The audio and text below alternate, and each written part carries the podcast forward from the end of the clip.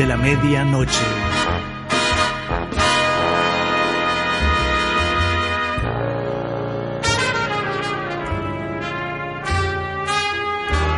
Inspiración, expiración.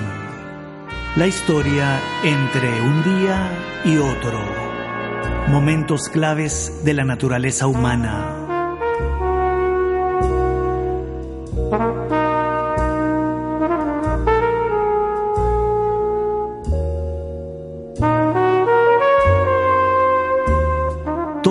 Lo que tenía que ocurrir ocurrió alrededor de la medianoche.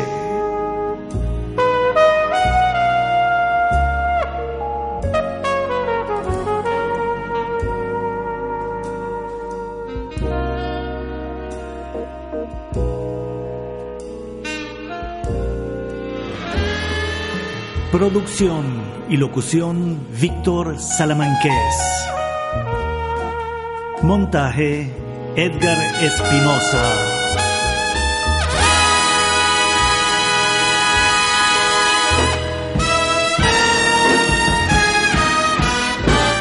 Alrededor de la medianoche.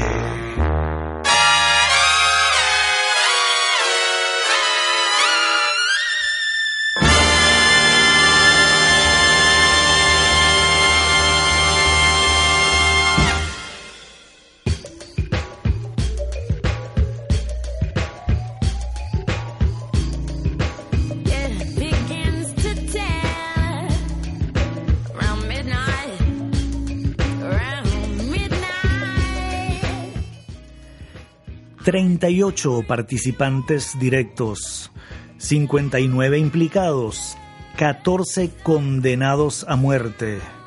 Un enorme complot rebosado de conspiración, traición, odio, violencia, intriga, envidia, maldad, crimen y muerte.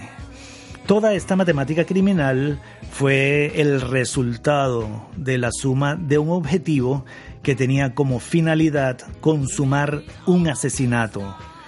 El plan y todas las órdenes para este fin vinieron lideradas por la voz de un general, quien a su vez es el principal enemigo y el principal traidor en toda esta historia.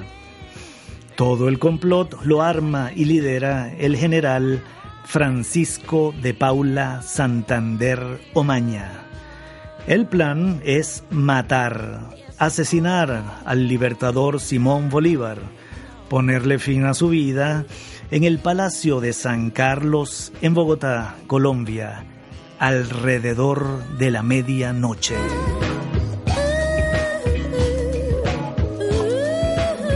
Simón Bolívar se encuentra recluido en su habitación del Palacio de San Carlos en Bogotá, Colombia, preso de un terrible resfriado, prendido en fiebre y allí, en la oscuridad de la traición, es víctima de un atentado del que logra salvarse aparatosamente gracias a la ayuda, la inteligencia y la valentía de Manuela Sáenz, su valiente compañera en la vida.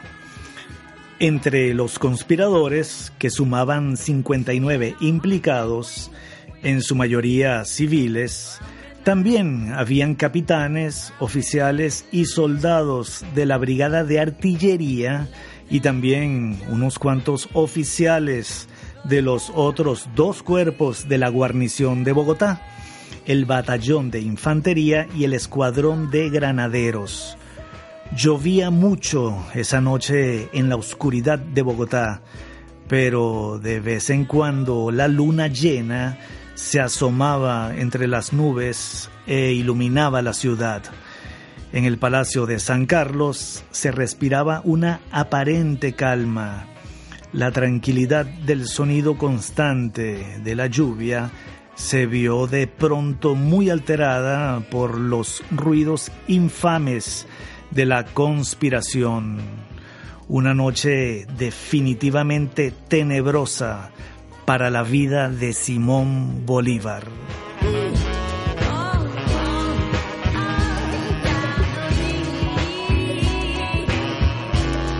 Ya estaba bastante avanzada la noche del jueves 25 de septiembre de 1828. Bogotá, muy fría y muy húmeda. El plan que tenían previsto los conspiradores y que pusieron en práctica aquella noche consistía en dar un golpe de mando contra el Palacio de Gobierno que también cumplía funciones de residencia presidencial y en donde se hallaba Simón Bolívar, y al mismo tiempo también atacar al cuartel del batallón Vargas, destacando un grupo especial para poner en libertad al almirante José Prudencio Padilla, que era un militar arrestado en una casa contigua al cuartel del Vargas y cuyo arresto era consecuencia de anteriores sucesos conspirativos en la ciudad de Cartagena. Los conspiradores del momento esperaban que, una vez liberado, el almirante Padilla se ubicase a la cabeza del movimiento y la conspiración. Hacia la medianoche estalló el golpe. Al parecer, este se adelantó porque aquella misma tarde uno de los conspiradores menos comprometidos fue arrestado y las autoridades militares del departamento de Cundinamarca, cuya capital era Bogotá, iniciaron averiguaciones. Entonces el coronel Ramón Guerra, jefe del Estado Mayor Departamental, que era otro de los conspiradores, avisó a sus compañeros a la vez que le hacía saber al libertador Simón Bolívar que no había novedad, que todo estaba tranquilo y que en aquel día lluvioso todo estaba en calma. Poco antes de la medianoche, algunos de los conspiradores civiles penetraron en el cuartel de artillería, donde se les proporcionaron armas. Los artilleros rebelados salieron a la calle con sus cañones y en compañía de los conspiradores se dirigieron hacia el cuartel del batallón Vargas. Entre tanto, se estaba produciendo el asalto al Palacio Presidencial. Al frente de este ataque iban Agustín Orment y Pedro Carujo, con civiles y militares y entre ellos varios artilleros. Conocedores del santo seña y la contraseña del palacio que les había suministrado el traidor coronel Guerra, sometieron a los centinelas, matando e hiriendo a algunos de ellos. No hubo disparos, no hubo mayor escándalo porque solo se usaron armas blancas en ese momento aunque todos los asaltantes llevaban cueros con pistolas y puñales. Entre la aparente calma, el sonido constante de la lluvia y el poco ruido de los sables y los puñales, ocurrió algo que los traidores no esperaban, y fue que los perros del libertador empezaron a ladrar.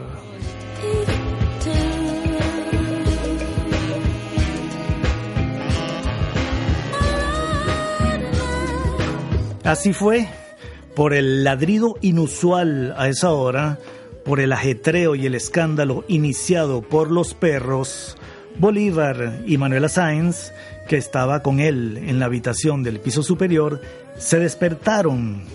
En el palacio había aquella noche muy pocas personas, aparte de ellos dos y de los centinelas, ya dominados en la entrada y en el piso de abajo, estaban el joven subteniente Andrés Ibarra, el médico inglés del Libertador Thomas Moore, su secretario particular y sobrino Fernando Bolívar Tinoco y el mayordomo José Palacios.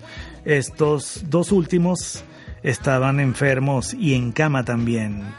El edecán del Libertador, Guillermo Ferguson, estaba en una casa cercana, no estaba en el palacio.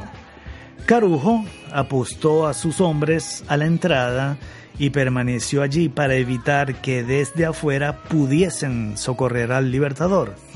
Entre tanto, los conspiradores, liderados por Orment, subían las escaleras, forzaban a golpes las puertas y se dirigían a los aposentos de Bolívar con puñales, pistolas y sables en mano. Uno de los artilleros había encendido un gran farol que iluminó abruptamente la escena.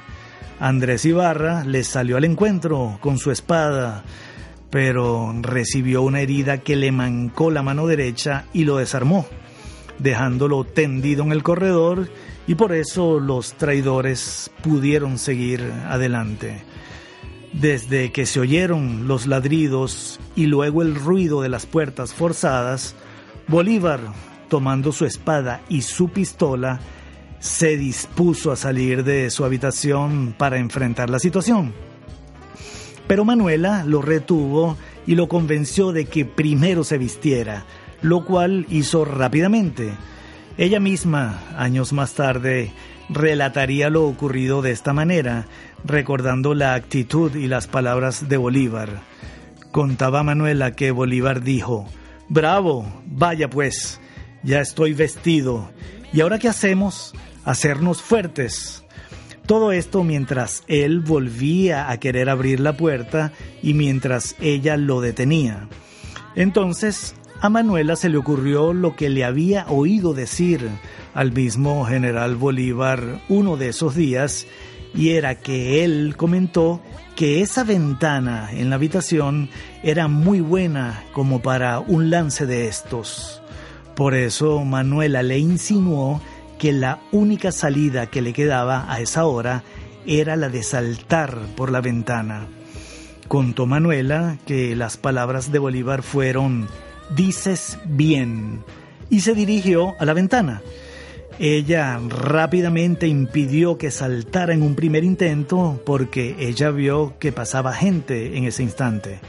Volvió a verificar y cuando ya no hubo nadie, lo incitó a dar el paso final porque además ya los conspiradores estaban forzando la puerta de la habitación. Después de saltar por la ventana, que no era muy alta, Bolívar se encontró con su cocinero, confidente y fiel compañero y amigo, el soldado oriundo de la ciudad de Maracaibo, el maracucho José María Antúnez, quien lo acompañó y corrieron por las orillas del río de San Francisco para terminar ocultándose debajo del puente de San Agustín. Ninguno de los dos estaba armado, pues al libertador se le había caído la espada al saltar. Totalmente mojados con el agua helada, el libertador prendido en fiebre y escondidos en un hueco de la estructura del puentecito, ambos escucharon a los grupos de gente armada que pasaban por el puente, precisamente por encima de ellos, gritando y dando mueras a su nombre. Lo que se escuchaba era que muera Bolívar. Pero inmediatamente una descarga cerrada en el otro extremo hizo huir a sus enemigos. Eran tropas adictas que dan vivas al libertador. Bolívar sale de su escondite rodeado por las fuerzas leales y regresa al Palacio de San Carlos. Cuenta la historia que es este el momento en que Bolívar llama a Manuela y le dice, Manuela, desde ahora en adelante eres la libertadora del libertador.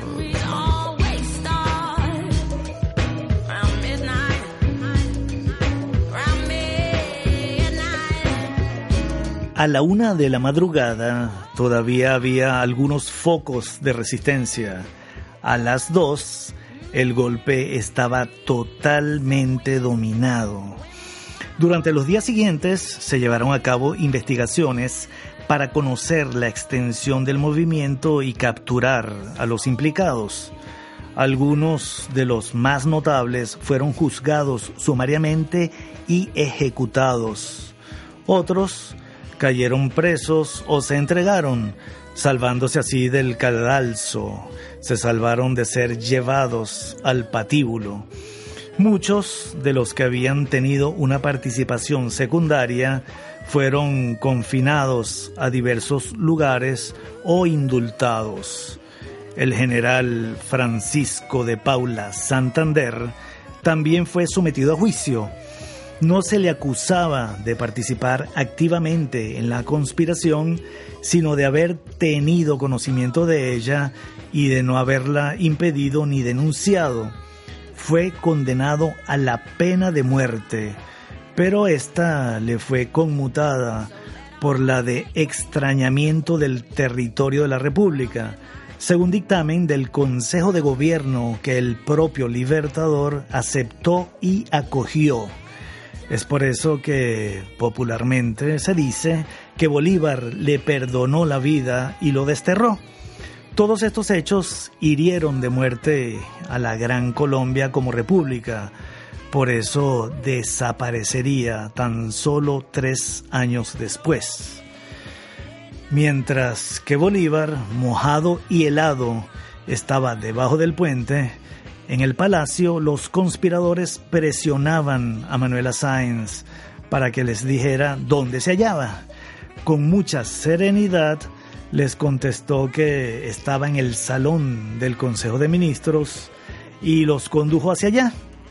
Cuando se dieron cuenta del engaño, alguno de ellos profirió una amenaza, pero Orment gritó y ordenó que no había que matar mujeres. Así fue que la dejaron tranquila y con la ayuda de Fernando Bolívar condujo a Ibarra a la cama del Libertador donde el doctor Moore lo curó. Entre tanto, el edecán Ferguson había llegado corriendo a las puertas del palacio, pistola en mano, pero cayó muerto de un balazo y un sablazo que le asestó Carujo. Creyendo tal vez que el muerto era el libertador, los conspiradores civiles abandonaron el lugar gritando que había muerto el tirano y que viva la constitución. Mientras estos hechos sucedían, los artilleros que asaltaron el cuartel del batallón Vargas habían sido rechazados por este cuerpo que permaneció leal a Bolívar. El grupo, destinado a liberar a Padilla, tuvo éxito después de asesinar de un pistoletazo a su guardián que dormía a su lado. Padilla tomó la espada del muerto y salió con los artilleros pero estos ya se sabían derrotados y huían en todas direcciones, perseguidos por los granaderos montados a caballo que habían salido a la calle para restablecer el orden. Muchos artilleros y conspiradores civiles fueron apresados. También mostraron una gran determinación en sus propósitos homicidas contra Bolívar. Un destacamento del cuartel Vargas se dirigió al palacio, donde fue rechazado al principio por Carujo y sus soldados, pero al darse cuenta estos de que el golpe había fracasado, abandonaron el lugar y Carujo se escapó. Quienes salieron para averiguar qué sucedía se encontraron con fuerzas leales que vitoreaban al libertador. Bolívar se presentó en la Plaza Mayor, donde el general Rafael Urdaneta, con otros altos oficiales y funcionarios, había dominado la situación y dirigía las operaciones. El libertador fue aclamado. Manuela Sáenz, que también había ido a la plaza, tuvo la alegría de verlo sano y salvo.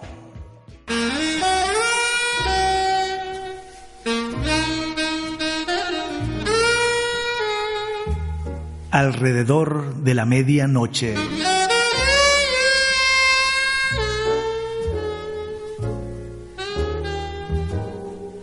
Serie de podcast.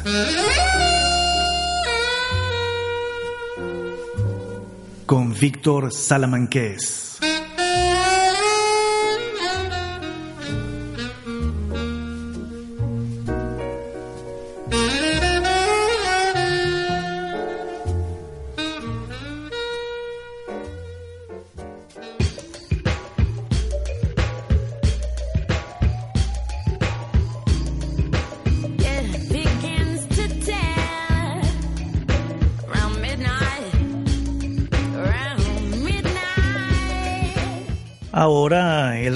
Nos apunta que es el momento de escuchar completo el tema musical de hoy. Como siempre y en todos nuestros episodios es el tema Round Midnight, alrededor de la medianoche, compuesto por Thelonious Monk y la versión para hoy corresponde a los instrumentos de cuerda de la agrupación Kronos Quartet y el contrabajo de Ron Carter. Vamos a escuchar dos violines, una viola, un violonchelo, que es la estructura convencional del cuarteto de cuerdas, del cuarteto de cuerdas clásico. Y en esta oportunidad se le suma un contrabajo. Así que lo que va a sonar está arreglado para cinco voces, está escrito para cinco instrumentos de cuerda.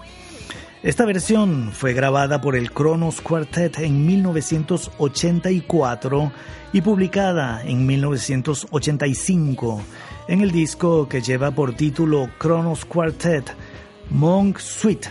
Kronos Quartet plays music of Thelonious Monk. Cuarteto Kronos, la suite de Monk. Cuarteto Kronos toca la música de Thelonious Monk versión y grabación totalmente acústica, no hay nada de electricidad ni efectos especiales, tan solo micrófonos analógicos de altísimo nivel, capturando la pureza del sonido de los instrumentistas del célebre Kronos Quartet. Dos violines, una viola y un violonchelo, acompañados por el contrabajo legendario del jazz, Ron Carter. Para obtener más información de esta super agrupación de la música contemporánea, yo les recomiendo que visiten su sitio web oficial cronosquartet.org como una sola palabra, todo junto, Cronos Quartet y el Cronos escrito con K, cronosquartet.org. El sitio web es muy moderno y vale destacar el formato en que esta agrupación muestra su impresionante discografía. Desde el año 1982 hasta el 2020, el Kronos Quartet ha grabado 70 discos, nada más y nada menos, 70 producciones discográficas en 38 años prácticamente un promedio de dos discos por año. Impresionante la cantidad y sobre todo la calidad del trabajo artístico de esta agrupación. Con la versión que vamos a escuchar de Round Midnight en nuestro episodio de hoy, que está dedicado a la conspiración y el atentado contra Simón Bolívar, yo los invito a realizar un ejercicio de imaginación esta música a mí me gustó muchísimo para musicalizar la situación que debió haber vivido y sentido Simón Bolívar en el instante de subirse a esa ventana aquella noche en Bogotá para saltar y salvar su vida. Esta música me gusta para recrear esa situación en un mundo sin electricidad, un mundo iluminado con las luces de las velas, un tiempo mínimo para escapar de la maldad y la muerte, pero también un tiempo frío que debió haberse hecho infinito, lentísimo, un mundo y un tiempo para un sonido que se mueve en esa oscuridad entre el bien y el mal, entre la vida y la muerte. Y en esa oportunidad para fortuna del libertador Simón Bolívar, en ese breve capítulo de la historia, triunfó el bien y triunfó la vida. Imaginando con esta música toda aquella situación, escuchemos y disfrutemos entonces el arte y el sonido inconfundible del cuarteto de cuerdas Kronos Quartet y Ron Carter en Round Midnight de Thelonious Monk. Dos violines, una viola, un violonchelo y un contrabajo. Sonido de cuerdas totalmente acústico.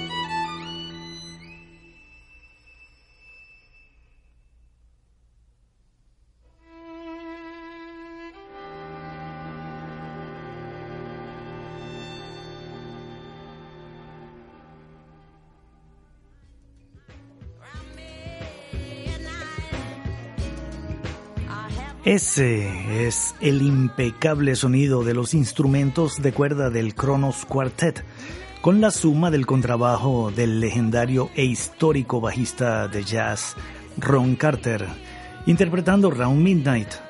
Esta pieza quedó grabada en lo que fue el segundo disco del cuarteto Kronos, allá por el año 1984-85, el segundo de 70 discos.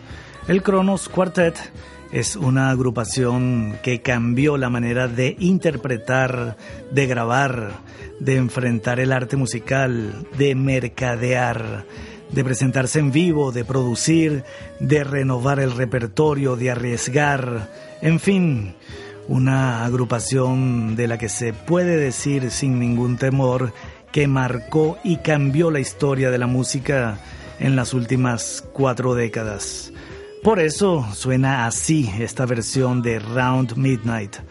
Les comento, como lo he hecho en los anteriores episodios, que el compositor de esta obra es el pianista de jazz estadounidense Thelonious Monk, de quien fue la idea original y la compuso en 1944, aunque se le atribuye la autoría en conjunto con el trompetista Cootie Williams. La letra fue añadida posteriormente en 1949, cuando ya la pieza instrumental estaba consagrada y se le atribuye a Bernie Hannigan. Esta pieza ha sido versionada por multitud de artistas y en los próximos podcasts vamos a poder disfrutar las interpretaciones de verdaderos colosos y celebridades del mundo musical del mismo nivel del Kronos Quartet. Vamos a poder disfrutar en cada próximo episodio de una versión maravillosa de este tema, porque hay muchísimas y en la lista la calidad es realmente infinita, tanto en las versiones puramente instrumentales como las cantadas con su letra virtuosos de todos los instrumentos y cantantes geniales. Cada programa iremos sumando una versión que, como hoy, nos permita imaginar y recrear musicalmente alrededor de la medianoche el tema que nos ocupe. Hoy continuamos conversando de la conspiración y el atentado contra Simón Bolívar para entender y tener mejor juicio del por qué la situación llegó al extremo de ese intento de asesinato esa noche del 25 de septiembre de 1828, para creer que con el asesinato del libertador Simón Bolívar iban a poder resolver la situación política y social de la Gran Colombia. En ese momento, hay que revisar algunos acontecimientos que sucedieron apenas algunos meses antes. Después de haberse disuelto la Convención de Ocaña, reunida en esa ciudad colombiana entre el 9 de abril y el 11 de junio de 1828, el pueblo y las autoridades de Bogotá desconocieron las medidas tomadas en aquella asamblea y designaron a Simón Bolívar supremo dictador de Colombia.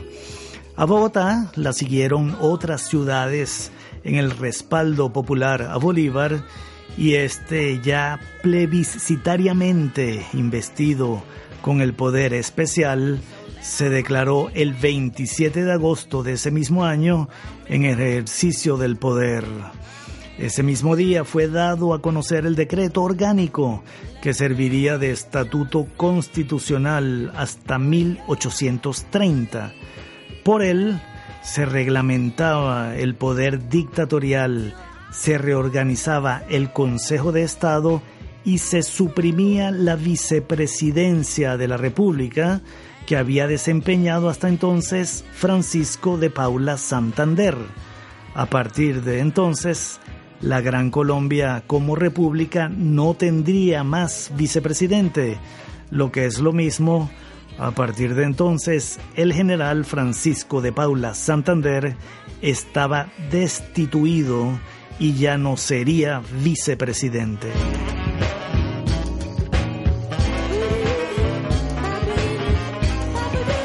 En Bogotá se desatan los demonios los seguidores de Francisco de Paula Santander, el grupo de radicales santanderistas, así llamados con este calificativo, por apoyar a quien era el más importante de los dirigentes de la oposición y quien en un principio fuese un gran colaborador de Bolívar para después convertirse en su adversario más acérrimo, ellos los santanderistas más exaltados apelaron a la conspiración.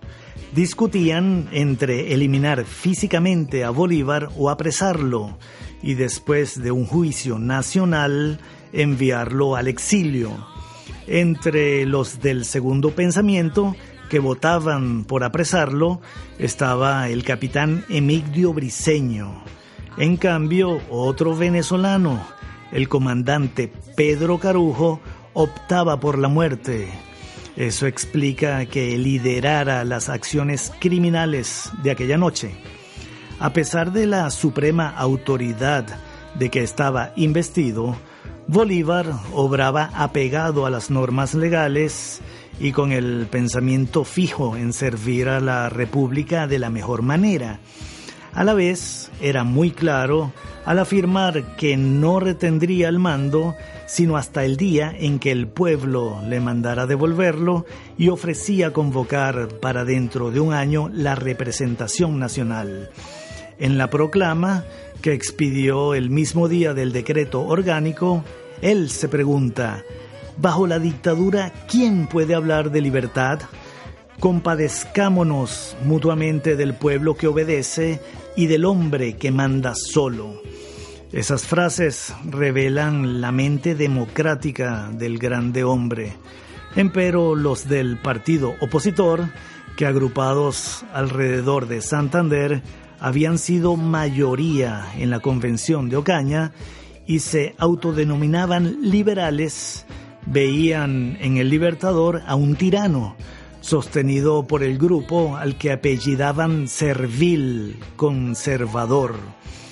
Por todo esto y además por estar enfermos de odio, de traición, de envidia y de ansias de poder, los santanderistas optaron por el plan de asesinar al libertador Simón Bolívar en una fría y lluviosa noche de septiembre en Bogotá, en lo que quedó para la historia como el fatal acontecimiento mejor conocido como la conspiración septembrina y también desde entonces bautizará a los santanderistas que participaron en aquel complot con el calificativo de septembristas.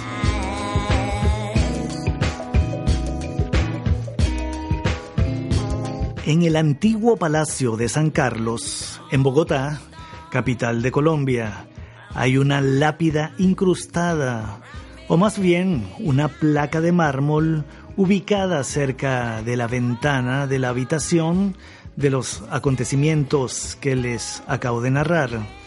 Esa placa está escrita en latín, lo que dice llamando la atención de los visitantes, traducida al castellano, reza así. Detente, espectador, un momento y mira la vía de salvación del Padre y Libertador de la Patria, Simón Bolívar, en la noche nefasta de septiembre, año de 1828.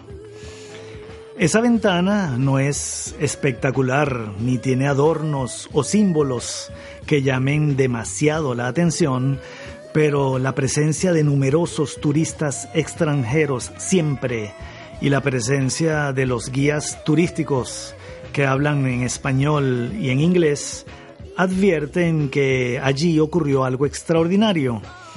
Aunque muchos relatos hablan de un gran ventanal o de un balcón, en realidad es una sencilla ventana de madera pintada de verde en la que se destacan 16 vidrios rectangulares y una baranda de hierro forjado.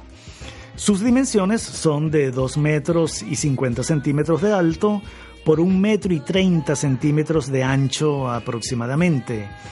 Resalta por el marco de piedra un estilo típico de las construcciones coloniales bogotanas. De su base al piso de la calle no hay más de 2 metros de altura. Siempre, todos los días, está visitada por extranjeros a ellos toda esta historia les fascina porque tiene todos los ingredientes de una película de suspenso en la que el héroe, y Bolívar, si es verdad que lo es, al final se salva. Y los malvados, como sucede en muchas películas, no se salen con la suya porque unos perecen de verdad y otros también mueren, pero entre el olvido y el desprecio. Por esa ventana, en la total oscuridad lluviosa de Bogotá, en septiembre de 1828, prendido en fiebre y enfermo por tanta conspiración y tanta traición, faltando tan solo dos años para su muerte, saltó salvando su vida el libertador Simón Bolívar alrededor de la medianoche.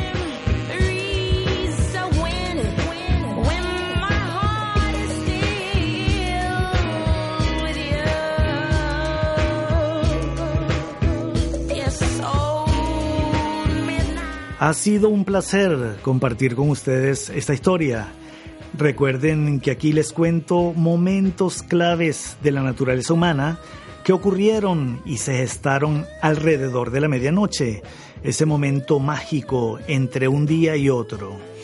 Hoy le damos crédito a la serie de fotografías que acompañan un reportaje de Aleteia, publicación en línea online de información titulado La ventana por donde huyó Simón Bolívar, la más famosa de Bogotá, ya que al verlas nos vino la inspiración para contarles esta historia. Muchísimas gracias y hasta una próxima oportunidad.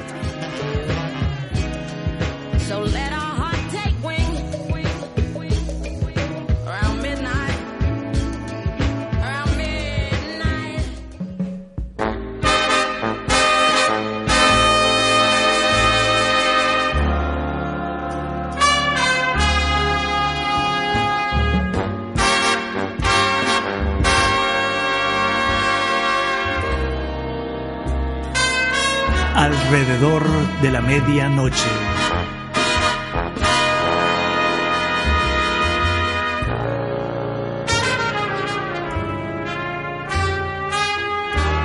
Inspiración, expiración. La historia entre un día y otro. Momentos claves de la naturaleza humana.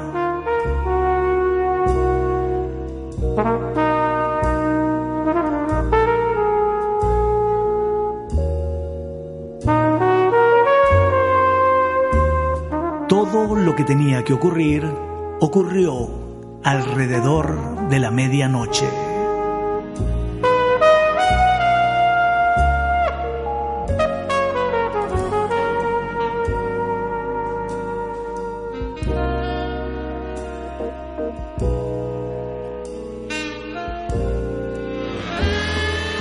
Producción y locución Víctor Salamanqués. Montaje Edgar Espinosa.